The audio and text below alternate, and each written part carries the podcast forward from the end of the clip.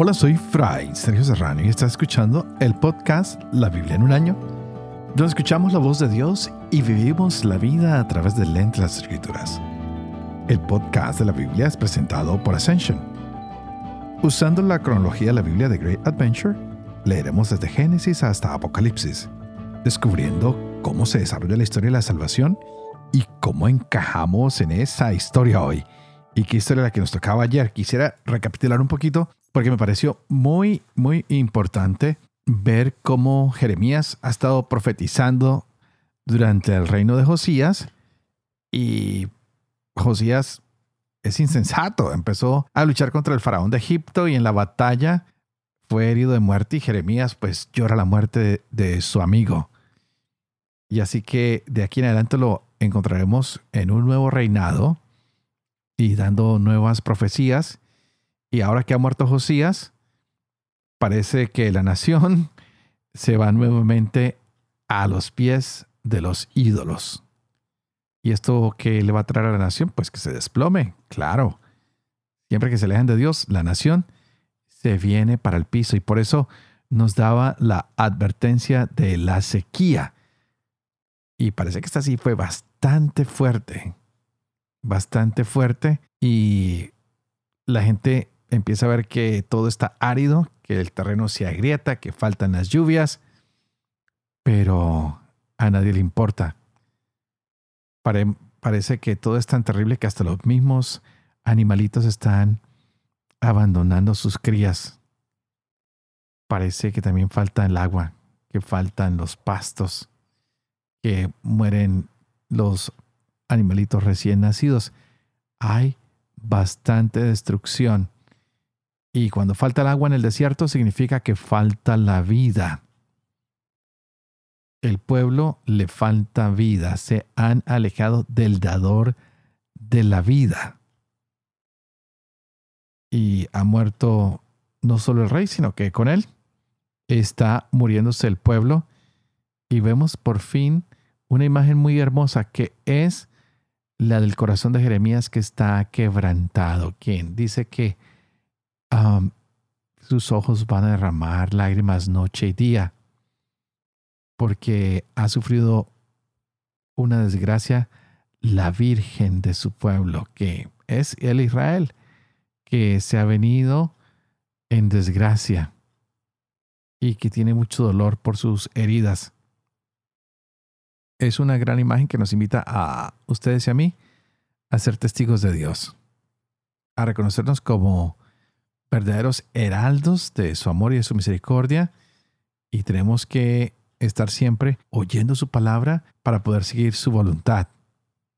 Así que preparémonos para lo que sigue hoy. Estaremos leyendo Jeremías capítulos 16 y 17, Ezequiel capítulos 45 y 46, Proverbios capítulo 15 versos 17 al 20. Este es el día 236. Empecemos.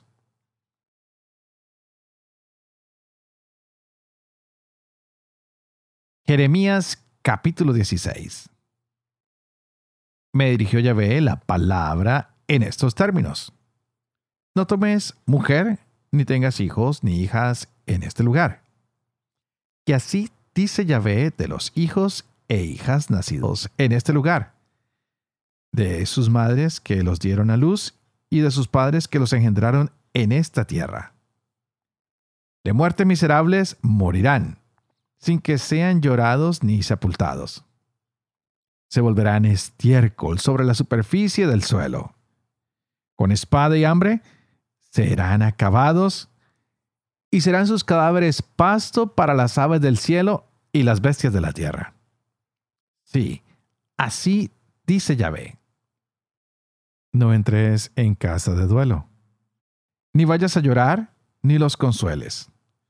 Pues he retirado mi paz de este pueblo, oráculo de Yahvé, la merced y la compasión. Morirán grandes y chicos en esta tierra. No se los sepultará, ni nadie los llorará, ni se arañarán, ni se raparán por ellos, ni se partirá el pan al que está de luto para consolarlo por el muerto, ni le darán a beber la taza consolatoria por su padre o por su madre. Y en casa de convite tampoco entres a sentarte con ellos a comer y beber. Que así dice Yahvé Sebaot, el Dios de Israel. He decidido hacer desaparecer de este lugar ante sus propios ojos y en sus días toda voz de gozo y alegría, la voz del novio y la voz de la novia. Luego, cuando hayas comunicado a este pueblo todas estas palabras y te digan, ¿por qué ha pronunciado Yahvé contra nosotros toda esta gran desgracia? ¿Cuál es nuestra culpa? ¿Y cuál nuestro pecado que hemos cometido contra Yahvé, nuestro Dios? Tú les dirás, es porque me dejaron sus padres oráculo de Yahvé, y se fueron tras otros dioses y los sirvieron y adoraron, y a mí me dejaron y mi ley no guardaron. Y ustedes mismos han hecho peor que sus padres. Pues he aquí que va cada uno tras la dureza de su mal corazón sin escucharme pero yo los echaré lejos de esta tierra, a otra que no han conocido ustedes ni sus padres, y servirán allí a otros dioses día y noche, pues no les otorgaré perdón.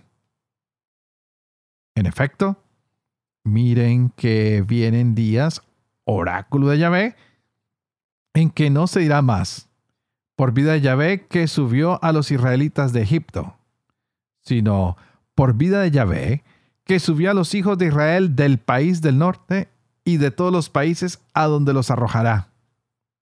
Pues yo los devolveré a su solar que di a sus padres. Voy a enviar a muchos pescadores, oráculo Yahvé, que los pescarán.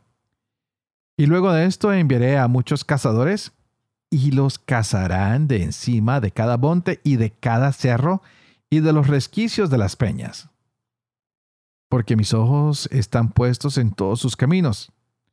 No se me ocultan ni se zafa su culpa de delante de mis ojos. Pagaré doblado por su culpa y su pecado, porque ellos profanaron mi tierra con la carroña de sus monstruos abominables, y de sus abominaciones llenaron mi heredad. Oh Yahvé, mi fuerza y mi refuerzo, mi refugio en día de apuro. A ti las gentes vendrán de los confines de la tierra y dirán, luego mentira recibieron de herencia nuestros padres, vanidad y cosas sin provecho. ¿Es que va a hacerse el hombre dioses para sí? Aunque ellos no son dioses, por tanto, voy a darles a conocer esta vez sí mi mano y mi poderío, y sabrán que mi nombre es Yahvé. El pecado de Judá está escrito con buril de hierro. Con punta de diamante está grabado sobre la tabla de su corazón y en los cuernos de sus aras. Así recordarán sus hijos sus aras y sus troncos sagrados. Bajo los árboles frondosos, sobre los oteros altos, mi monte en la campiña. Tu haber y todos tus tesoros, al pillaje voy a dar, en pago por todos tus pecados de los altos en todas tus fronteras. Tendrás que deshacerte de la heredad que te di, y te haré esclavo de tus enemigos en un país que no conoces, pues ha estallado el fuego de mi ira, que para siempre estará encendido. Así dice Yahvé. Maldito quien se fía del hombre y hace de la carne su apoyo, y de Yahvé se aparta en su corazón. Es como el tamarisco en la arabá, y no verá el bien cuando venga. Vive en los sequedales del desierto, ensaladar inhabitable. Bendito quien se fía de Yahvé, pues no defraudará Yahvé su confianza. Es como árbol plantado a la vera del agua, que junto a la corriente echa sus raíces. no temerá cuando viene el calor, y estará su follaje frondoso. En año de sequía no se inquieta, ni se retrae de dar fruto. El corazón es lo más retorcido, no tiene arreglo. ¿Quién lo conoce? Yo, ya ve, exploro el corazón, pruebo los riñones, para dar a cada cual según su camino, según el fruto de sus obras. La perdiz incuba lo que no ha puesto. Así es el que hace dinero, mas no con justicia. En mitad de sus días lo ha de dejar y a la postre resultará un necio. Solio de gloria, excelso desde el principio, es el lugar de nuestro santuario. Esperanza de Israel, Yahvé. Todos los que te abandonan serán avergonzados, y los que se apartan de ti en la tierra serán escritos por haber abandonado el manantial de aguas vivas, Yahvé. Cúrame, Yahvé, y sea yo curado. Sálvame y sea yo salvo, pues tú eres mi alabanza. Mira que ellos me dicen, ¿dónde está la palabra de Yahvé? Vamos, que venga. Yo nunca te apremié a hacer daño. El día de aflicción no he deseado. Tú lo sabes. Lo salió de mis labios, te lo he dicho a la cara. No seas para mí espanto, oh tú mi amparo en el día asiago. Avergüéncese mis perseguidores y no me avergüence yo. Espántense ellos y no me espante yo. Trae sobre ellos el día asiago y con doble quebrantamiento, quebrántalos. Yahvé me dijo así, ve y te paras a la puerta de los hijos del pueblo, por la que entran los reyes de Judá y por la que salen y asimismo en todas las puertas de Jerusalén y les dices, oigan la palabra Yahvé, reyes de Judá, y todo Judá y los habitantes de Jerusalén que entran por estas puertas. Así dice Yahvé, guárdense por vida suya de llevar carga en día de sábado y meterla por las puertas de Jerusalén. No saquen tampoco carga de sus casas en sábado, ni hagan trabajo alguno, antes bien, santifiquen el sábado como mandé a sus padres. Mas no oyeron ni aplicaron el oído, sino que atiesaron su servicio sin oír ni aprender. Que si ustedes me hacen caso, oráculo de Yahvé, no metiendo carga por las puertas de esta ciudad en sábado, y santificando el día de sábado sin realizar en él trabajo alguno, entonces entrarán por las puertas de esta ciudad reyes que se sienten sobre el trono de David, montados en carros y caballos, ellos y sus oficiales, la gente de Judá y los habitantes de Jerusalén. Y durará esta ciudad para siempre. Y vendrán de las ciudades de Judá, de los aledaños de Jerusalén, del país de Benjamín, de la tierra baja, de la sierra y del Negev a traer holocaustos, sacrificios, oblaciones e incienso, y a traer ofrendas de acción de gracias al templo de Yahvé. Pero si ustedes no me oyen en cuanto a santificar el sábado, y no llevar carga ni meterla por las puertas de Jerusalén en sábado, entonces prenderé fuego a sus puertas que consumirá los palacios de Jerusalén y no se apagará. Ezequiel capítulo 45 Cuando se repartan por sorteo esta tierra en heredad, reservarán como ofrenda para Yahvé un recinto sagrado de la tierra, de una longitud de 25 mil codos por una anchura de 20 mil. Será sagrado en toda su extensión de aquí se tomará para el santuario un cuadrado de 500 codos por 500, alrededor del cual habrá un margen de 50 codos.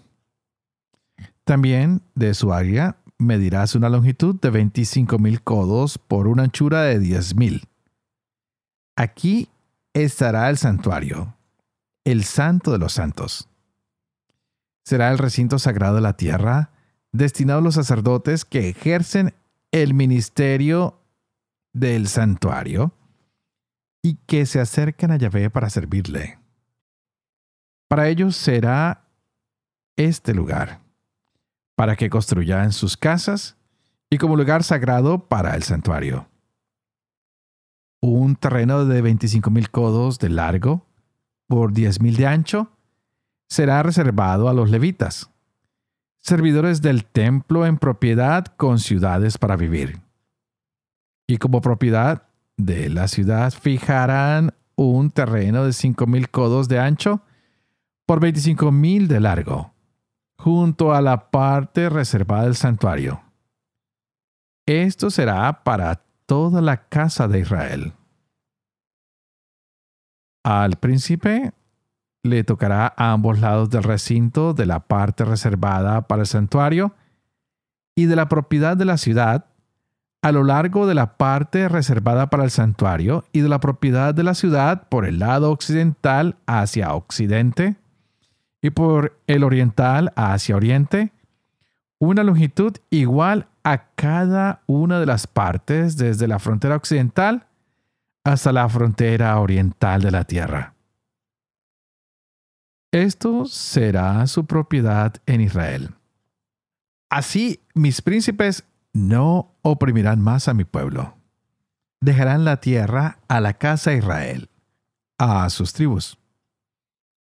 Así dice el Señor Yahvé. Ya es demasiado, príncipes de Israel. Desistan de la opresión y de la violencia. Practiquen el derecho y la justicia. Liberen a mi pueblo de sus impuestos, oráculo del Señor Yahvé. Usen balanzas justas, una arroba justa, una cántara justa. La arroba y la cántara sean iguales, de suerte que la cántara contenga un décimo de carga y la arroba un décimo de carga. A partir de la carga serán fijadas las cántaras. El ciclo será de 20 óvulos, 20 ciclos, 25 ciclos y 15 ciclos harán una mina. Esta es la ofrenda que reservarán. Un sexto de arroba por cada carga de trigo y un sexto de arroba por cada carga de cebada. Regla para el aceite, para la cántara de aceite, una cántara de aceite por cada 10 cántaras es decir, por un tonel de 10 cántaras o de una carga, pues 10 cántaras hacen una carga. Se reservará una oveja por cada rebaño de 200 de las praderas de Israel. Para la oblación, el holocausto y el sacrificio de comunión, como expiación por ellos, oráculo del Señor Yahvé. Todo el pueblo de la tierra contribuirá a esta ofrenda reservada para el príncipe de Israel. El príncipe se encargará de los holocaustos, de la oblación y de la libación en las fiestas, novilunios y sábados, en todas las solemnidades de la casa de Israel. Él proveerá lo necesario para el sacrificio por el pecado, para la oblación, el holocausto y los sacrificios de comunión, para la expiación de la casa de Israel. Así dice el Señor Yahvé. El primer mes, el día uno del mes, tomarás un novillo sin defecto para quitar el pecado del santuario. El sacerdote tomará la sangre de la víctima por el pecado y la pondrá en las jambas del pórtico del templo, en los cuatro ángulos del zócalo del altar y en las jambas de los pórticos del atrio interior. Lo mismo harás el día 7 del mes en favor de todo aquel que haya pecado por inadvertencia o irreflexión. Así harán la expiación del templo El día 14 del primer mes será para ustedes la fiesta de la Pascua. Durante siete días se comerá el pan sin levadura. Aquel día el príncipe ofrecerá por sí mismo y por todo el pueblo de la tierra un novillo en sacrificio por el pecado. Durante los siete días de la fiesta, ofrecerá en holocausto a Yahvé siete novillos y siete carneros sin defecto. Cada uno de los siete días, y en sacrificio por el pecado, un macho cabrío cada día. Como oblación, ofrecerá una medida por novillo y una medida por carnero, y de aceite un sextario por medida. El día 15 del séptimo mes, en la fiesta, hará lo mismo durante siete días, ofreciendo el sacrificio por el pecado, el holocausto, la oblación y el aceite. Así dice el Señor Yahvé. El pórtico del atrio interior que mira a oriente estará cerrado los seis días laborales. El sábado se lo abrirá, así como el día del novilunio y el príncipe entrará desde el exterior por el vestíbulo del pórtico y se quedará de pie junto a las jambas del pórtico. Entonces los sacerdotes ofrecerán su holocausto y su sacrificio de comunión. Él se postrará en el umbral del pórtico. Luego saldrá y no se cerrará el pórtico hasta la tarde. El pueblo de la tierra se postrará ante Yahvé a la entrada de este pórtico los sábados y los días de novilunio. El holocausto que el príncipe ofrecerá a Yahvé el sábado será de seis corderos sin defecto y de un carnero sin defecto. Y como oblación, una medida por carnero, por los corderos, una oblación que queda a discreción, y de aceite, un sextario por medida. En el día del novilunio, un novillo sin defecto, seis corderos y un carnero sin defecto. Y hará oblación de una medida por novillo y de una medida por carnero, por los corderos lo que pueda, y de aceite un sextario por medida. Cuando el príncipe entre, entrará por el vestíbulo del pórtico y por el mismo saldrá. Y cuando el pueblo de la tierra venga ante Yahvé en las solemnidades, los que entren por el pórtico septentrional para postrarse, saldrán por el pórtico meridional. Y los que entren por el pórtico meridional, saldrán por el pórtico septentrional. Nadie volverá a salir por el pórtico por donde entró, sino que saldrá por el de enfrente.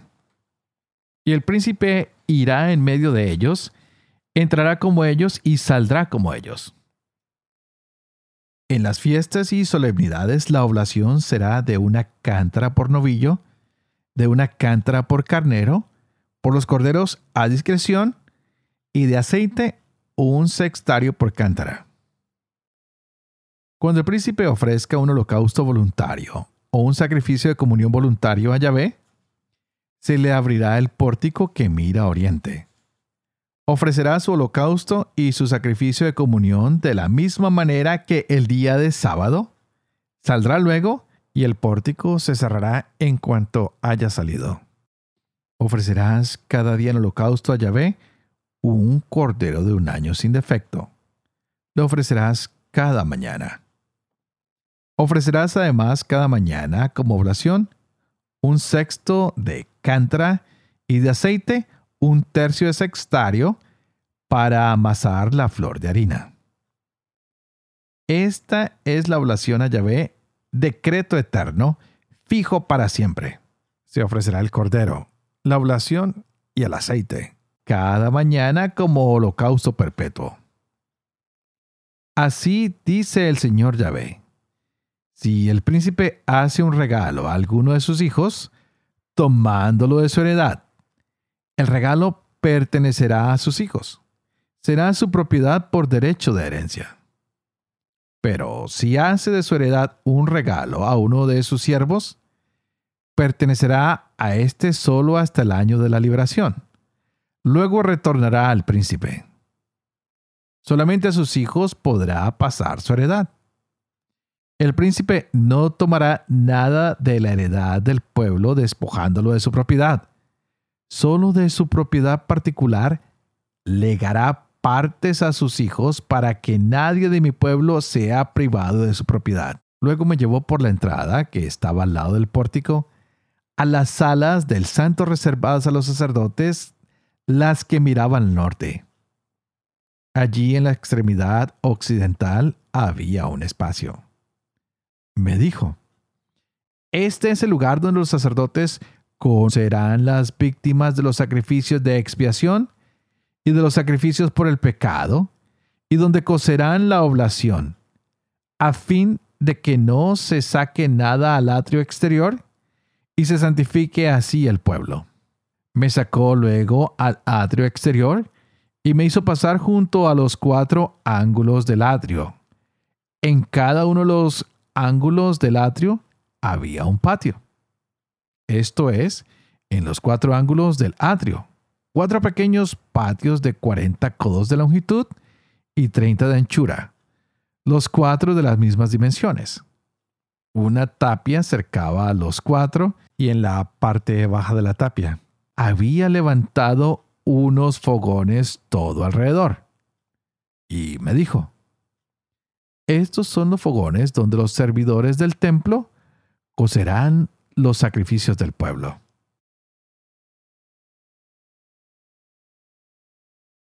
Proverbios capítulo 15, versos 17 al 20. Más vale ración de verduras con amor que carne de vacuno con odio. El hombre violento provoca peleas. El hombre paciente aplaca contiendas.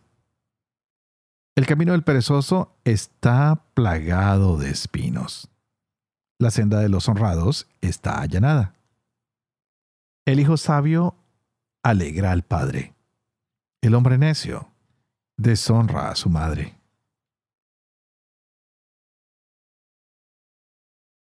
Padre de amor y misericordia, tú que haces elocuente la lengua de los niños, educa también la mía, e infunde en mis labios la gracia de tu bendición. Padre, Hijo y Espíritu Santo. Y a ti te invito para que juntos pidamos a ese Espíritu Santo que venga y que sople en nuestras vidas, que abra nuestra mente, que abra nuestro corazón para que podamos encontrar el mensaje que Dios tiene en esta palabra de hoy para nosotros.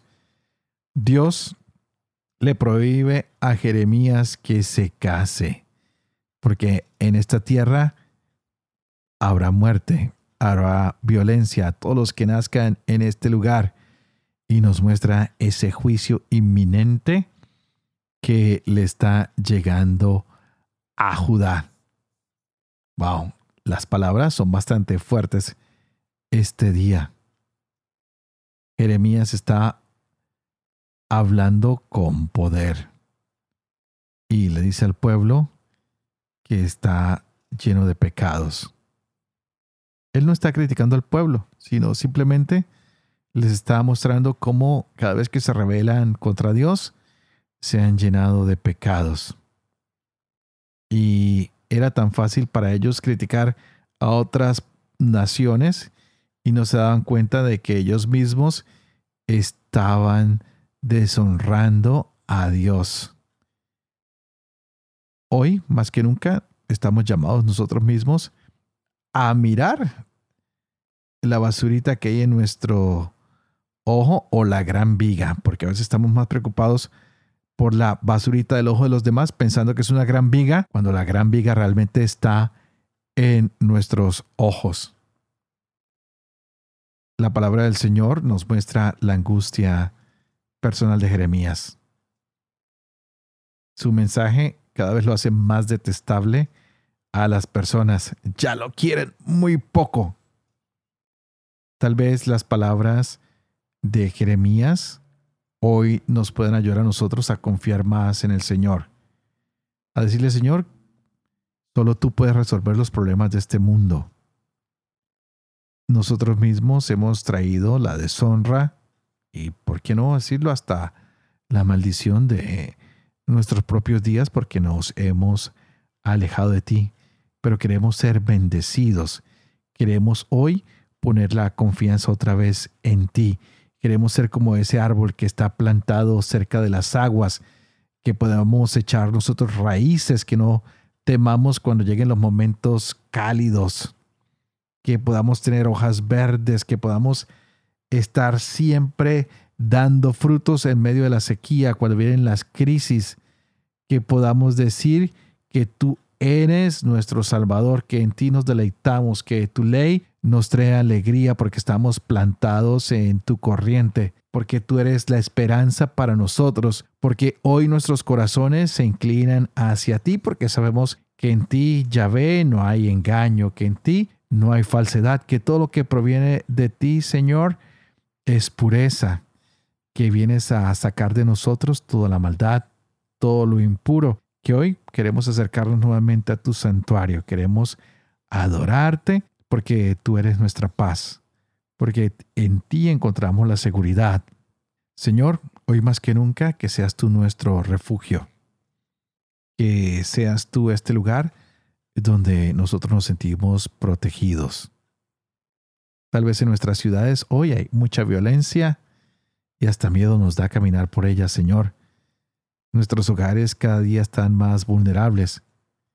Que seas tú hoy ese refugio donde nos ponemos a salvo. Queremos estar siempre en tu presencia y creer en que tú nos has mandado a Jesucristo, quien es nuestro Salvador. Que Él, quien es príncipe de la paz, nos ayude a sentir esa seguridad que solo viene de ti. Y que el consuelo, la alegría, la luz, la fortaleza nos llegue a través del Espíritu Santo para que no tengamos miedo, sino que sepamos que tú eres un Dios de verdad, un Dios que nos acompaña siempre. Y esto, tomémoslo del profeta Jeremías el día de hoy, un profeta que nos habla desde lo profundo de su corazón, un profeta que pareciera a veces desfallecer por las críticas, pero que sabe que el Señor está con él. Ya Ezequiel nos mostró el nuevo templo, cómo se va a hacer la adoración en él, y veremos cómo Dios llenará este templo, que tú y yo seamos ese nuevo templo, las nuevas estructuras donde se encuentra la gracia de Dios derramándose a todas las personas. Y como siempre, pues yo oraré por ustedes. Ustedes, por favor, oren por mí para que pueda seguir llevando yo adelante este proyecto de la vida en un año para que todas las personas que trabajan con nosotros ayuden a que este proyecto se realice cada día más y mejor para el beneficio de todos. Que yo pueda vivir con fe lo que leo y lo que enseño, que pueda enseñar siempre la verdad y sobre todo que yo también pueda cumplir lo que he compartido con ustedes. Y que la bendición de Dios Toporoso, que es Padre, Hijo y Espíritu Santo, descienda sobre cada uno de ustedes y los acompañe siempre. Que Dios los bendiga.